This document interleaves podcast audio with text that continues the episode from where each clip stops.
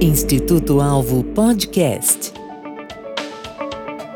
Olá, seja bem-vindo a mais um episódio do Instituto Alvo Podcast. Eu sou Carlinhos Vilaronga e eu quero lembrar você que visitando a página institutoalvo.com.br você fica por dentro dos treinamentos, palestras e publicações do Instituto Alvo.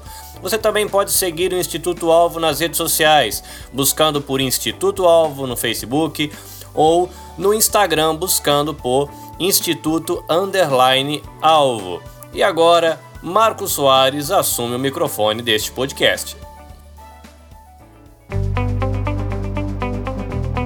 Não é estranho que alguém possa usar mal a graça de Deus, tentar falsificá-la? É estranho, mas acontece. O apóstolo Paulo já tinha escrito uma carta para os Gálatas, um pessoal que ele tinha evangelizado, e lhes advertiu severamente pelo fato de que eles estavam, como ele disse, tão rapidamente abandonando aquele que os tinha chamado da, pela graça de Cristo. O problema com eles é que eles estavam acrescentando ao evangelho da graça um outro elemento.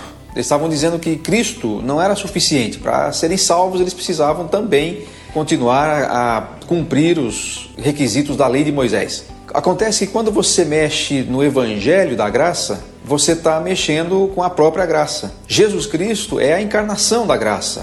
João capítulo 1 fala que a lei foi dada por Moisés, mas a graça e a verdade vieram por Jesus Cristo. Então, quando você acrescenta qualquer coisa que não seja a suficiência de Cristo para a nossa salvação, você está mexendo com a graça. Você vendeu um evangelho falso, não vai conseguir entregar a graça. Por isso é tão importante que a gente verifique sempre que evangelho nós estamos pregando e de que Jesus a gente está falando. Você já percebeu como hoje em dia as pessoas costumam dizer assim: ah, o Jesus em quem eu creio não faz isso ou não faz aquilo. Ah, o Jesus que eu acredito não, não manda ninguém para o inferno. Ah, o Jesus que eu acredito ele não julga ninguém e, e coisa desse tipo. Já viu gente fazendo assim? Quando as pessoas fazem isso, elas estão tentando, em vão é claro, mas estão tentando moldar um Jesus à sua própria imagem e semelhança, como se isso fosse possível. O grande problema é que só tem um Jesus, é o Jesus da Bíblia. Se você não prega esse Jesus, você não vai entregar a graça certa. É por isso que a gente diz que o primeiro ladrão da graça é a falsa doutrina. A falsa doutrina sonega a graça de Deus. Vende, mas não entrega. Só tem um jeito de a gente pôr esse ladrão para correr: conhecer, crer e pregar o evangelho genuíno da graça de Deus,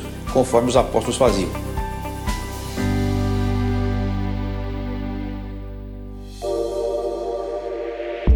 Instituto Alvo Podcast. Produzido em parceria com a EBVNcast, edição Carlinhos Vilaronga.